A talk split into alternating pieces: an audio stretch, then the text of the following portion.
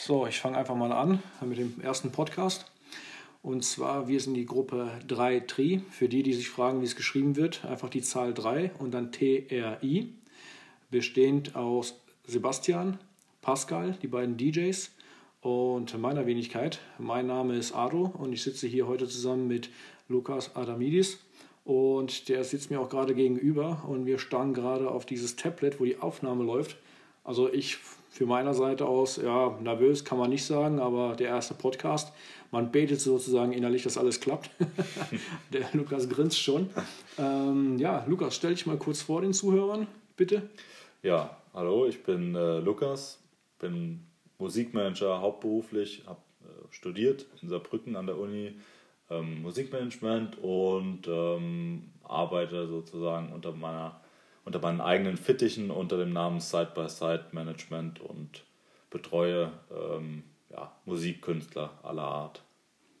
Und das ist schon mal die Richtung, in die es auch gehen soll. Und zwar geht es auch um Folgendes. Wir als 3Tri, ähm, klar, die DJs haben schon Erfahrung in verschiedenen Clubs, haben auch seit dem ja, Jugendalter schon in verschiedenen Clubs auch aufgelegt und auch Erfahrungen sammeln können. Und ich bin da auch nicht ganz blauäugig dabei. Allerdings ist es so, ähm, ich habe mal ein, zwei Events geleitet und auch mal ein, zwei Events gestartet und habe das mal zehn Jahre lang liegen lassen und will wieder in diese Schiene einsteigen. Und deshalb habe ich mir auch jetzt den Lukas mit ins Boot genommen, einfach mal Fragen zu stellen. Wie starte ich am besten? Wie starte ich das Ganze professionell? Wie sind so seine Erfahrungswerte? Wo sind da die Stolpersteine? Und ähm, ja, wie startet man das Ganze, wie gesagt, am besten?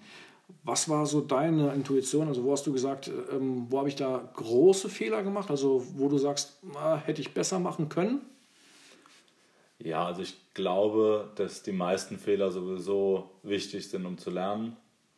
Ähm, wo ich sage, aber wo, ein, wo sicherlich auch Fehler gemacht wurden, ist, dass ich der, eher der praktische Typ bin und ich, wie, wie bereits anfangs gesagt, habe erstmal studiert, war auch eine gute Erfahrung, habe da auch sicherlich ein, zwei Weggefährten irgendwie kennengelernt, mit denen ich heute auch noch gut zusammenarbeite und dafür war es super.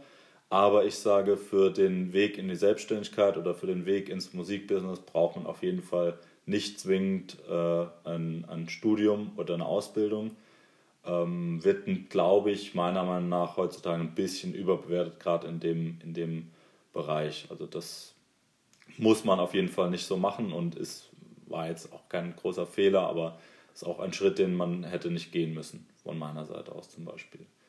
Was sicherlich auch hilfreich ist, um, um sage ich mal, bestimmte Fehler zu vermeiden, ist einfach mal, mal ein, zwei ähm, ja, Management, Musikbusiness, Bücher irgendwie zu lesen, um so einfach die, die, die, die ganz gängigen Abläufe, die, die wichtigen äh, ähm, Firmen und die wichtigen Bereiche einfach im, im gesamten Musikbereich kennenzulernen. Also ich glaube, wenn man das zu Anfang verinnerlicht, relativ schnell, kann man einige Fehler und einige äh, unnötige Schritte sicherlich vermeiden, sagen wir es mal so.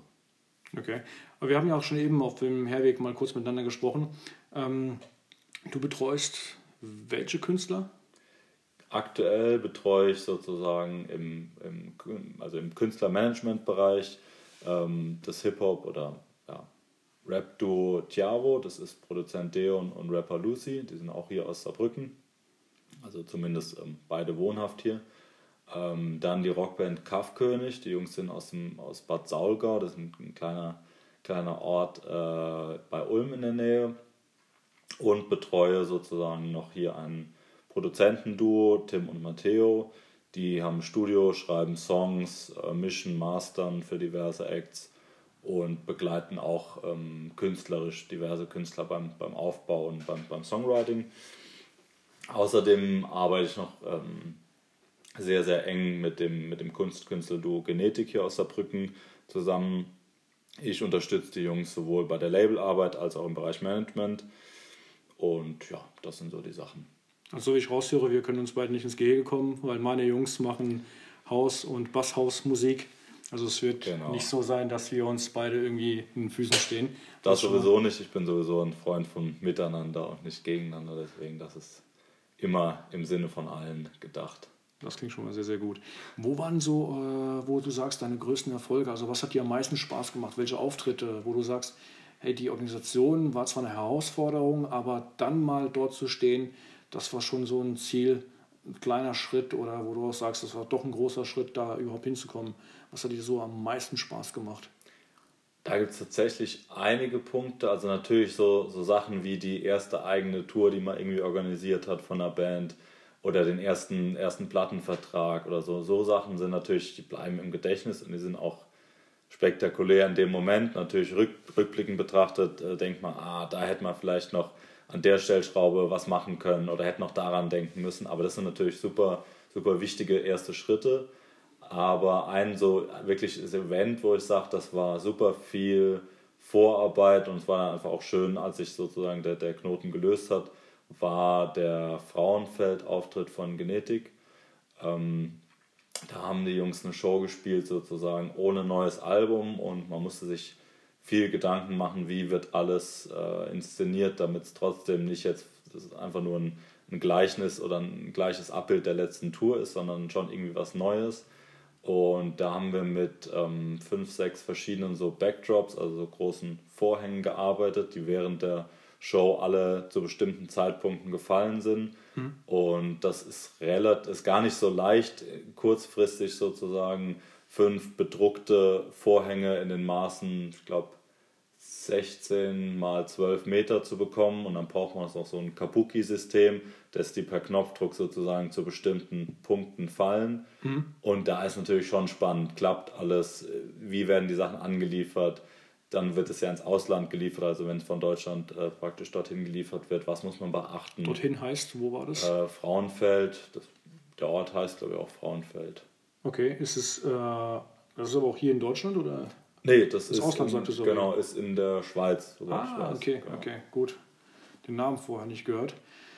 Ja, also den, das heißt, ich kann es mir so vorstellen, die Künstler standen auf der Bühne und äh, bei jedem Titel fiel hinten der Vorhang und äh, ja, ein neuer Hintergrund war da. Genau, also ähnlich, nicht bei jedem Titel, aber so bei jedem vierten Titel oder so. Mhm. Und dann war da war das sozusagen wie eine Art äh, Message, die dann da äh, stand am Schluss und war auch sozusagen der neue der neue Albumtitel, also praktisch mit Ankündigung fürs neue Album. Und da ist einfach, müssen viele, viele Faktoren zusammenpassen, ähm, die dann auch Gott sei Dank gepasst haben. Aber es war natürlich spannend und hat dann, es hat auch alles gut geklappt, Gott sei Dank. Was war so die, ähm, ja, was war so die Masse, wie, viel, wie viele Leute waren ungefähr gefühlt da, wo du gesagt hast, äh, was kann man sich vorstellen? 1000, 10.000? Ähm, kann ich dir relativ genau sagen. Ich glaube, das waren um die 32.000 Leute oder so, weil es war praktisch der Co-Headliner-Slot direkt nach Eminem.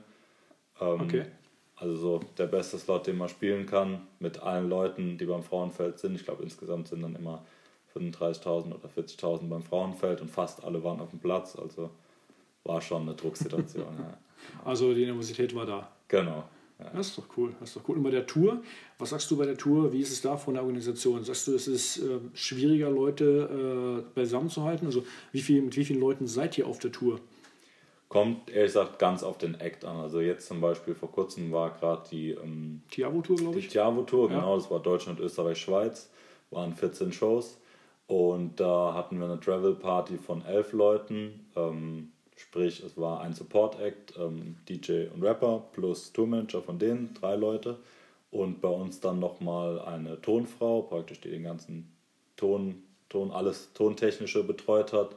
Ähm, dann zwei helfende Hände, was Merch und äh, Aufbau angeht. Den Schlagzeuger, ähm, die beiden Hauptacts, also Gitarrist, Produzent und Rapper. Und ähm, ich habe sozusagen alles noch drumherum gemanagt. Ich habe nur einen kleinen Ausschnitt bei Instagram mitgekriegt mit, äh, hilf mir auf die Sprünge, bei einer Story, äh, wo der Rapper sagte, hey, unser Management sagte, das musst du anders machen, du musst es nochmal posten. Äh, ja, ja. Das, das fand ich lustig, dass er gesagt hat, hey, ich mache es jetzt wieder, wieder neu.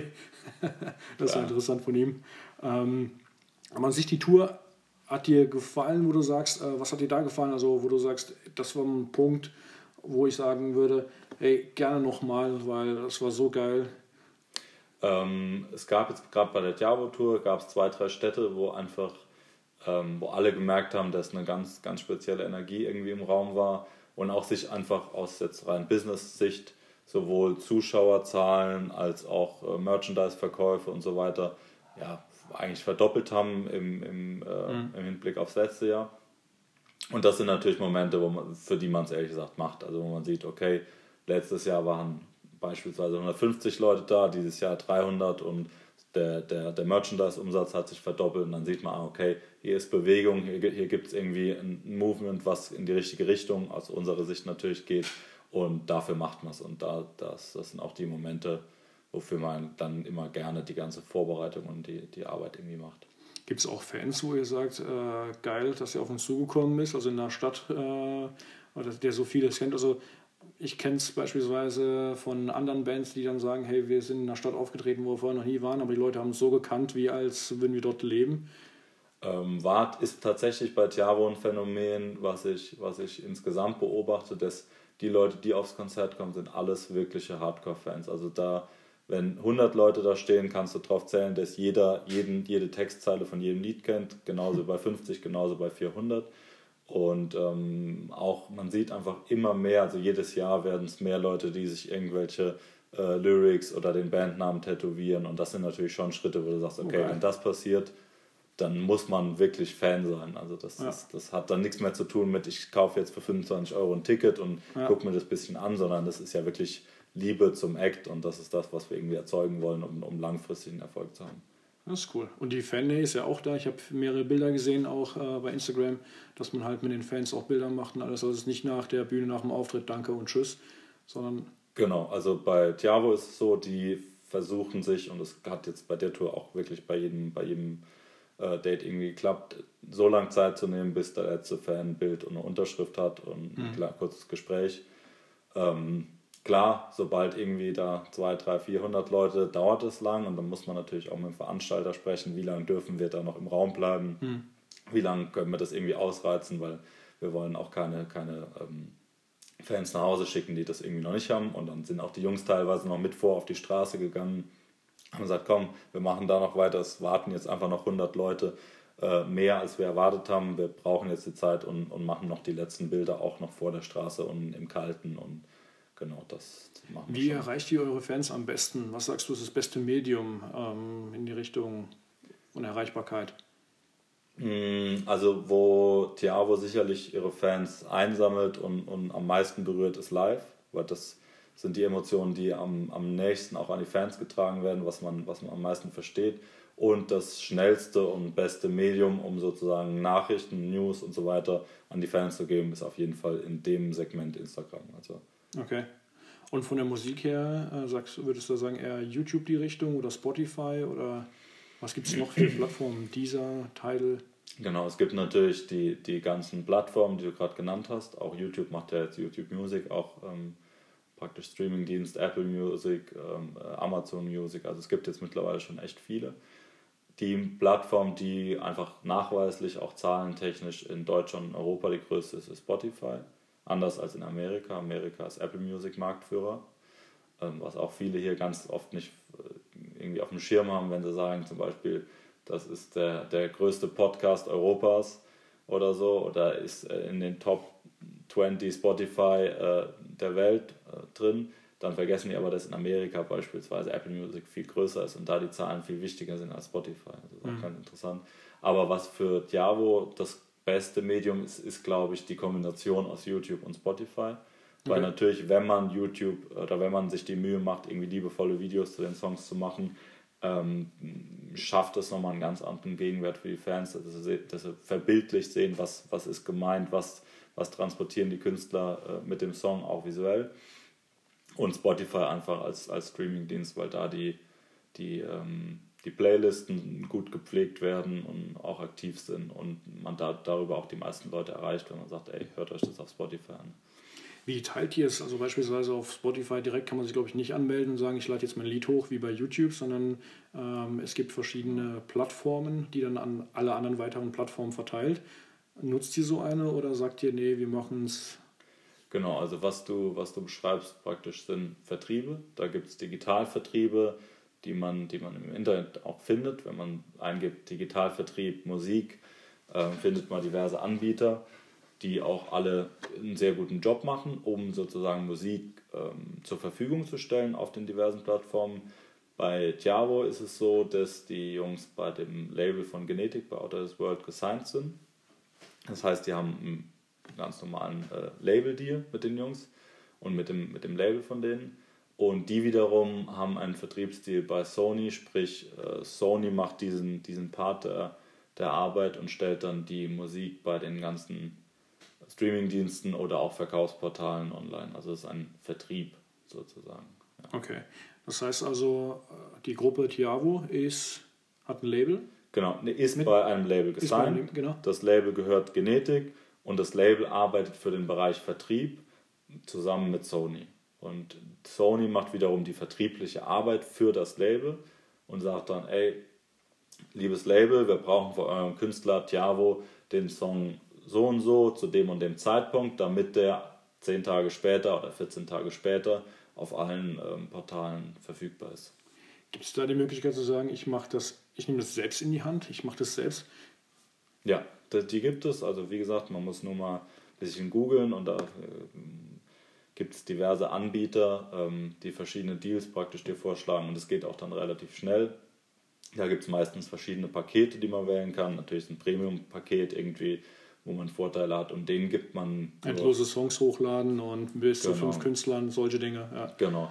Und denen gibt man einen, Bruchteil meistens an Prozenten von den vertrieblichen Einnahmen oder einfach ein Festabo, das heißt ein Jahresbetrag von. Mhm. Und dafür stellen die dann praktisch deine, deine Songs online. Ich habe mich mal eingelesen und auch mal vieles geschaut, vieles auch mal, sage ich mal, bei YouTube einfach mal angeschaut, wie funktioniert es. Und äh, was am meisten auffällt, ist dieses, ich hoffe, ich sage es jetzt nicht falsch, ich glaube, es heißt DistroKit. Genau. Eine Plattform, klar. Und dann kann man sagen, hey, ich nehme die mittlere Schiene, äh, 40 Dollar, glaube ich, im Jahr. Ja. Und ich kann so viele Songs hochladen, wie ich möchte. Und das verteilt es dann halt wiederum auf die anderen Plattformen. Nur wiederum bei Spotify wird es einfach hochgeladen, ohne dass man sagt, das ist jetzt beispielsweise die Band Tiavo und da möchte ich meinen Song da drin haben und das ist dann weiter runtergebrochen wird. Genau, also das, was, was du gerade beschreibst, sind praktisch die, die Playlisten, auf die hat man keinen aktiven Zugriff. Mhm. Die hast du aber, egal wo du bist, hast du die nicht, weil die werden ähm, von Kuratoren von Spotify selbst sozusagen betreut. Das heißt, die müssen erstmal von deiner Musik erfahren, um die auf dem Schirm zu haben, um die dann im besten Fall natürlich auch in ihre Playlisten aufzunehmen. Weil das sind natürlich Multiplikatoren, die jeder gern hat. Also wenn eine Playliste mit 500.000 äh, Abos, wenn du da drin bist und dann erreichst du natürlich eher mal irgendwie 50.000 Streams in der Woche, einfach nur durch diese Playliste, die einfach viel gehört wird. Aber da kommt man natürlich nur rein, wenn diese Kuratoren dich auf dem Schirm haben. Okay, das heißt, nach einer gewissen Reichweite, nach ähm, bestimmten Views und Klicks, dann wird man erst.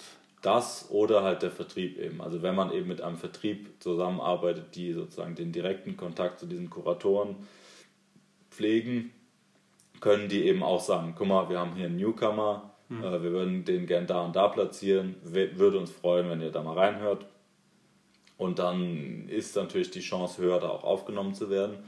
Ähm, ist jetzt bei den ganzen praktisch Digitalvertrieben, wie von dir genannt, ist nicht der Fall, dass die das praktisch bei jedem machen.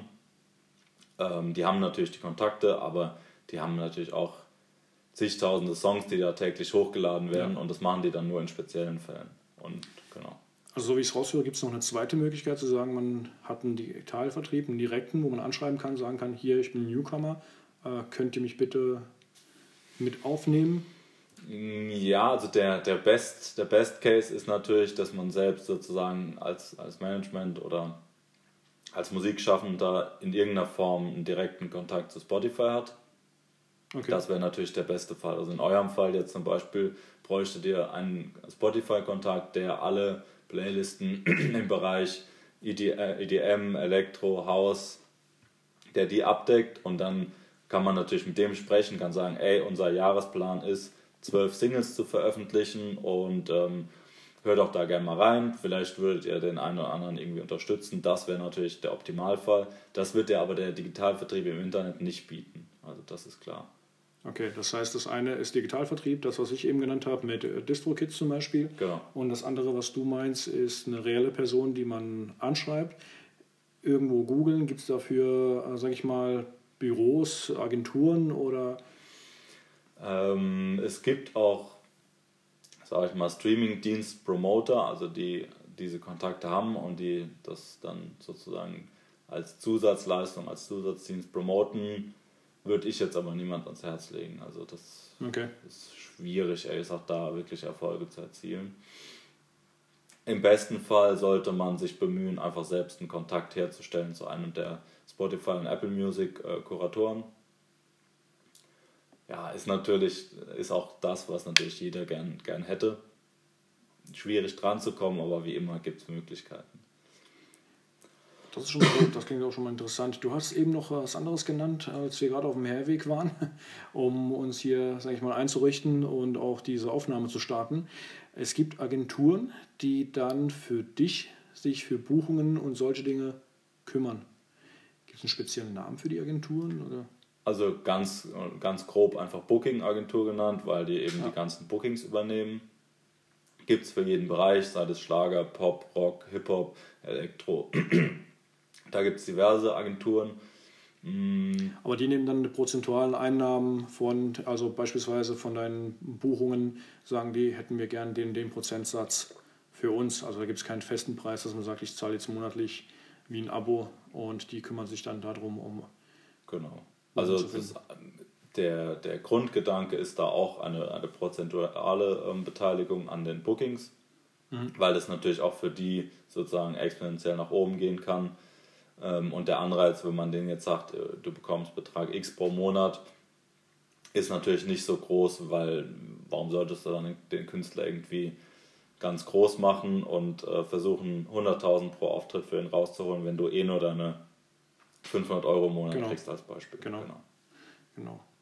Und du sagtest eben, äh, viele arbeiten an, äh, verschieden. Ja? Also die beste Struktur ist, Einzelunternehmen als Management zu gründen und dann Künstler beispielsweise unter einem Künstlervertrag, unter auch Einzelunternehmen oder beispielsweise eine GBR zu sich zu nehmen. Genau, also ich denke, das ist der Weg, mit dem die meisten irgendwie starten. Natürlich kann man das irgendwie später noch, wenn es größer wird, auf eine GmbH oder so ausweiten. Das muss dann aber auch Sinn ergeben von, von allen Umständen. Aber das ist auf jeden Fall das, womit, glaube ich, die meisten starten, was auch am, am sinnvollsten ist für einen, für einen guten Start irgendwie in die Selbstständigkeit. Wie macht ihr es? Also ähm, klar, Auftritte, ihr habt jetzt viele, sage ich mal, selbst organisiert. In unserem Fall macht das auch eine Booking-Agentur. Wir arbeiten jetzt bei, bei Tiavo mit Jim Barretta Live oder bei Genetik mit Live Nation zusammen. Das sind beides äh, große angesehene Booking-Agenturen und die praktisch buchen die Touren und die Festivals. Ah, das ist cool. Das ist schon mal interessant. Das heißt also, diese Agentur ruft bei euch an, sagt, ey, wir haben hier einen Auftritt für das und das Festival. Wie sieht es bei euch zeitlich aus? Ihr sagt zu dann wird es formell geregelt, äh, wo was bleibt hängen. Und dann werden erstmal die Kontakte ausgetauscht, da und da könnt ihr hingehen, bei dem und dem melden und da habt ihr den Auftritt. Ja, so in etwa. Also man kriegt sozusagen ein Infosheet zugeschickt, äh, das wäre das Angebot. Sprich, ähm, wie heißt das Festival, wie ist das Line-Up dieses Jahr, wie war das Line-Up letztes Jahr, dass man einfach eine, für sich einordnen kann, was für eine Wichtigkeit, was für eine Größe hat das Festival welche, welche Stage-Time hätte der eigene Act, also um welche Uhrzeit würde der Act auf welche Bühne von diesem Festival äh, gehen und spielen. Was wäre der Betrag, was ist noch sozusagen an Randinformationen, sprich ist Hotelzimmer mit drin, ist äh, Versicherung mit drin, ist Anfahrtskosten mit drin. Diese ganzen Sachen stehen alle in dem Sheet und dann sagt man als Management der Agentur, ja, würden wir spielen, ähm, passt bei uns oder ja, für den Betrag spielen wir nicht, biete es gerne mal für Summe X mehr an. Wenn sie es dann nicht wollen, spielen wir es auch nicht und genau, das ist so der, der, die Herangehensweise. Welches Festival steht dir noch im Sinn, wo du sagst, hey, das hätte ich gern, da würde ich gern mal mit dabei sein? Also ich glaube, in, in Deutschland sind natürlich die ganz klassischen Rock am Ring, Southside Festival, praktisch die auch als, als Partnerfestival mit, mit äh, Hurricane und Rock Park. Das will, glaube ich, jede, jede Band, jeder Act irgendwie spielen. Im Hip-Hop gibt es natürlich noch so Sachen wie Splash, Frauenfeld. Ähm, genau, das sind natürlich immer die, die Sachen, die man irgendwie gerne für seine Acts hat, wenn man in dem Segment arbeitet. Das ist interessant. Das ist wirklich mal interessant zu hören. Auch äh, wo die Ziele jetzt noch in den kommenden Jahren sind, weil so wie ich dich mitverfolgt habe und auch die Gruppe Tiavo, äh, wo, der, wo ich am meisten folge, auch bei Instagram, wenn ich auch so die Auftritte sehe, wenn ich auch so die Fans sehe, das ist nicht eine Handvoll, wo man sagt, ah, okay, das sind jetzt zwei, drei Leute vor der Bühne, sondern das sieht schon cool aus. Und die, äh, ich finde es klasse, was ihr da auch geschafft habt. Und auch die Tour ist auch interessant, wenn man auch mal im Hintergrund mit sieht durch Instagram, durch die Stories, äh, wie es im Bus aussieht, dass jetzt kein, kein äh, sag ich mal, äh, Privatjet da steht, sondern dass es ein ganz normaler Tourbus ist, dass ihr auch dann Spaß miteinander habt. Das sieht, das sieht dann wiederum cool aus. Also das ist, das ist, glaube ich, mal so ein Schritt für jeden Künstler, ähm, den er gehen sollte, um da auch Erfahrungen zu sammeln und zu sagen zu können, hey, wir waren da und da in den Städten, das eine oder andere war interessant oder es hat uns am meisten Spaß gemacht. Und also da sieht man, vieles, vieles bei euch, sag ich mal, ist transparent. Und das freut einen sehr. Deshalb folge ich auch der Band. Ja, das ist tatsächlich dann äh, sehr schön zu hören und auch vor allem bestätigend für ähm, sowohl die Band als auch mich als Management, weil das genau der Weg, den wir auch für Diabo irgendwie sehr bewusst eingeschlagen haben, weil wir gesagt haben, okay, welcher Typ Mensch äh, findet Java interessant, welcher Typ Mensch findet die Texte interessant und was will er von den Jungs sehen. Das ist eben nicht ein gekünsteltes ähm, äh, Konstrukt von Künstlern, wo man sagt, wo man alles irgendwie bewusst aufbauscht und sagt, guck mal, das ist schon so exklusiv und die tragen jetzt schon die Rolex und so weiter, sondern es ist eben genau das, dass wir sagen, es muss transparent sein, die Leute müssen sehen, für wen gebe ich ja eigentlich 25 Euro für mein Ticket aus, warum kaufe ich mir die Box, warum unterstütze ich den Künstler und was, was passiert da im Hintergrund. Und es ist eben alles echt, also da ist nichts äh, künstlich aufgebauscht und keine, keine Instagram-Zahlen gefaked, was auch einfach eine sehr gängige Taktik bei vielen ist, sondern das, was da ist, es sind alles echte Leute, sind alles Leute, die irgendwie folgen, die, die, die spannend finden, was da eben passiert. Und genauso wollen wir es ehrlich gesagt auch haben. Wenn du gerade sagst, Instagram-Zahlen gefaked und äh, wenn ich gerade das Wort Zahlen höre, ähm, ist es bei euch noch so, wenn ihr ein Video hochlädt, bei beispielsweise YouTube oder Spotify, dass ihr alle Minuten einen Upload macht und guckt, hey, äh, wie, wird's, wie geht's weiter? Ähm, Gibt es jetzt noch mehr Views? Und Macht ehrlich gesagt jeder Künstler in jeder Größe. Äh, wir sowieso, wir lesen auch alle Kommentare, die ersten 200, sagen wir mal so. Und äh, auch jeder, der das in einem, in einem, größeren Format behauptet, der das nicht mehr macht, lügt, weil das macht jeder. Das weiß ich auch von vielen großen Acts, die ich bei, bei Releases schon verfolgt habe.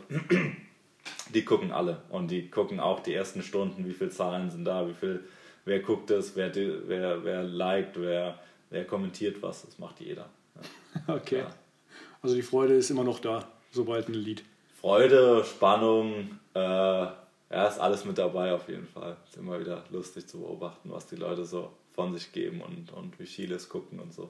Wird dann gejubelt wie beim Fußballspiel, wenn dann beispielsweise die erste 100 oder 1000 erreicht wird? Oder? Das nicht, aber die, die, die lustigsten Kommentare werden meist bejubelt und äh, rumgeschickt und dann werden Screenshots irgendwie äh, in irgendwelche Gruppen geschickt äh, von den, von den okay. entweder lustigen oder vernichtenden Kommentare oder auch schönen Kommentare, also von, all, von allem was dabei. Fällt dir irgendein spezielles, okay, Kommentar, wo du sagen könntest, das ging in die Richtung, äh, fällt dir da irgendeins ein, wo du sagst, das war lustig? Mm. Ja, jetzt spontan nicht. Müssen, müssen wir mal die Videos durchgehen, aber da gibt es einen Haufen, Haufen lustiger Sachen. Okay, das ist gut. Das ist wirklich gut. Beim Start selbst, äh, was würdest du einem raten beim Start? Also beispielsweise jetzt, wenn man eine Firma gründet, wenn man sagt, man gründet ein eigenes Management ist ja, so wie ich es mitbekommen habe, auch noch vielen, vielen, sage ich mal, Selbstständigen, die dann sagen, hey, ähm, ich lege hier meine Gewerbeanmeldung hin, bezahle den Betrag vom Amt, gehe nach Hause und habe schon die erste, beispielsweise die erste Rechnung im Briefkasten, wo ich zahlen muss. Was sagst du, ähm, was würdest du als Anhaltspunkt sagen, wie viel Kosten kommen auf einen zu bei der Gründung? Ähm, fast gar keine, ehrlich gesagt. Also bei so einer Gründung für eine Selbstständigkeit im Musikmanagementbereich äh, brauchst du ja erstmal nur die Gewerbeanmeldung und die kostet ein paar Euro, sagen wir mal 100 Euro, weiß ich jetzt nicht genau, aber mhm. wird nicht viel kosten. Und dann kommt erstmal nichts, weil wenn du jetzt, wenn du erstmal nichts verdienst und erstmal zum Beispiel nur ein Netzwerk und Kontakte aufbaust, dann stellt auch niemand irgendeine Rechnung, Rechnung. an dich. Genau. Ja. Das ja. heißt, die ersten Kosten kommen zumeist mit den ersten Einnahmen, was ja wiederum was Gutes ist. Außer du sagst natürlich, du willst von vornherein ein eigenes Büro, einen eigenen Firmenwagen, ein eigenes Handy. Dann sind es natürlich die Kosten, die anfallen. Die sind aber auch überschaubar, ja. weil die kannst du selbst wählen. Ähm, genau, also relativ easy. Und zum Beispiel, wenn du jetzt fragst im Managementbereich, was sind die ersten Schritte, die irgendwie logisch wären, was ich jedem neuen Manager äh, anraten kann oder ans Herz legen kann, ist, wie, wie zu Beginn schon erwähnt, natürlich so ein bisschen mit Literatur sich auszustatten, mal alles durchzugehen, was es da so gibt. Und eine, eine zweite Sache, und da kommen dann Kosten auf dich zu, aber die lohnen sich, ist das Reeperbahn Festival in Hamburg. Das ist einmal im Jahr. Das ist praktisch ein ganz klassisches Festival auf der Reeperbahn. Da spielen diverse Newcomer-Acts und so weiter in, in allen Locations, aber eben auch ein praktisch ein, ein Management, ein Business-Treffen, ähm, wo wirklich alle aus dem ganzen Business national, aber auch sehr viel internationale Leute sind. Es gibt sehr viele Vorträge, Fortbildungen und man kann im Vorfeld schon über das Portal vom Reeperbahn Festival praktisch alle Leute, die, die da sich anmelden, schon anschreiben, kann sagen, ey, ich würde mich gerne mit dir treffen. Und die sind halt alle praktisch selbst dort. Also wenn, vor Ort greifbar. Genau, vor Ort greifbar. Man kann sich kennenlernen, man kann sich ins Gesicht schauen, man kann Nummern austauschen. Und da ist eben, wenn du jetzt zum Beispiel sagst, es geht um, um Elektro, jetzt im Überbegriff, muss ja jetzt keine. Haus, genau, Haus, ja. Genau. Ähm, kann man natürlich gucken, okay, kommt jetzt zum Beispiel irgendein Label in dem Bereich, ist vielleicht irgendein Major-Label wie Warner oder Sony für mich interessant, wo ich einen A&R kennenlernen will, dem ich meine Musik zeigen will ist immer besser, als wenn du dem einfach nur eine E-Mail schickst, der dich noch nie gesehen hat. Wenn du mit dem. Der bereits 1000 E-Mails am Tag genau. enthält, genau, dieselben mit irgendeinem Song drin. Oder auch andere Managements, Booking-Agenturen und und und, die sind alle da. Man kann mit denen was essen gehen, man kann mit denen Wein trinken gehen, Bier trinken gehen, da lernt man sich einfach anders kennen. Und das kostet zwar irgendwie das Ticket 400 Euro oder so und du musst noch irgendwo übernachten, aber wenn man da vier, fünf Tage arbeitet und die Leute kennenlernt und zu den Veranstaltungen geht, hat man eben halt direkt einen riesen Mehrwert. Wie lange dauert dieses, diese Veranstaltung? Das Reeperbahn Festival geht, glaube ich, immer von Dienstag oder Mittwochs bis Samstag, Sonntag, Nacht, also so vier, fünf Tage. Okay. Äh, Jahreszeit ist immer gleich? Ist immer gleich. Ich meine, am in der dritten Septemberwoche oder so, zweite, dritte Septemberwoche, um den Dreh ist es immer. Okay. Da haben wir noch Zeit. Genau. Ist aber Tipp an alle, immer das, das Frühjahr-Ticket sozusagen kaufen, das Frühbucher-Ticket, weil das kostet dann irgendwie 250 oder so, anstatt 400. Deswegen, ich bin immer zu spät, ich kaufe immer ein paar Tage vorher. ähm, genau, ist aber sollte man direkt machen. Klar, weil du dann weißt, dass du dann die Termine dann ja. freischaufen kannst, dass du genau. auch dann die Zeit dafür hast. Bist du regelmäßig auch dort oder sagst du, okay? Jedes Jahr. Also die letzten sechs Jahre habe ich einmal ausgelassen war zeitlich bedingt einfach, ansonsten bin ich immer da, ja. Weil also alle dort immer sind. Und das ist so ein, schon so ein Familientreff, die Branche ist klein, jeder geht jedes Jahr hin, man trifft jeden dort, man kann Leute, mit denen man übers Jahr irgendwie nur arbeitet und schreibt und telefoniert, sieht man dort, kann wie gesagt was trinken, was essen gehen, ist, bin ich immer, ja. Ist es so zu sehen, dass es wie eine Tagung, dass man sich zusammensetzt und auch mal Vorträge sich anhört? Oder ist Reeperbahn Festival ähm, Club und Musik und dann, ach hallo, da bist du ja auch? Das ist eine Kombination. Also es ist schon okay. ähm, ganz normale Vorträge, Diskussionen, Panels, die man sich angucken kann, wo man mitdiskutieren kann, die Leute fragen kann, die Leute kennenlernen kann. Es sind aber auch natürlich Networking-Partys von den einzelnen Firmen, die dann irgendwie ihre Kunden, ihre, ihre Partner einladen, sich auch gegenseitig kennenzulernen, ohne dass es einfach Spaß haben, zusammen äh, Konzerte gucken, äh, in Clubs gehen, trinken und, und äh, sich kennenlernen. Das ist gut, das ist schon mal ein sehr, sehr guter Tipp, denke ich mal, für alle, weil ich habe es vorher auch nicht gekannt. Ja. Und auch diese Booking-Agenturen, damit kann man halt viel Arbeit, sage ich mal, outsourcen, wo man sagt, hey, will ich gar nicht machen oder mich drum kümmern und habe die Kontakte auch nicht dazu. Ja. Dann auch die, diese Buchung. Und das andere halt der Digitalvertrieb, man kann es machen oder man kann es lassen, man kann es selbst mal wählen. Oder ich denke, man kann auch beide Schienen fahren. Würdest du sagen, man kann beides mal ausprobieren? Ähm, hat beides sicherlich Vor- und Nachteile. Mhm.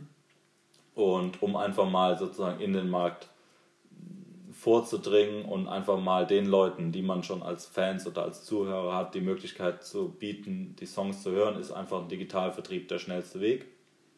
Weil du kannst sagen, okay, ich will die jetzt ähm, praktisch da ein, ein oder teilnehmen, will meine Songs morgen hochladen und dann können in ein paar Tagen praktisch die Leute, denen du es zeigen willst oder die es hören wollen, können es eben hören.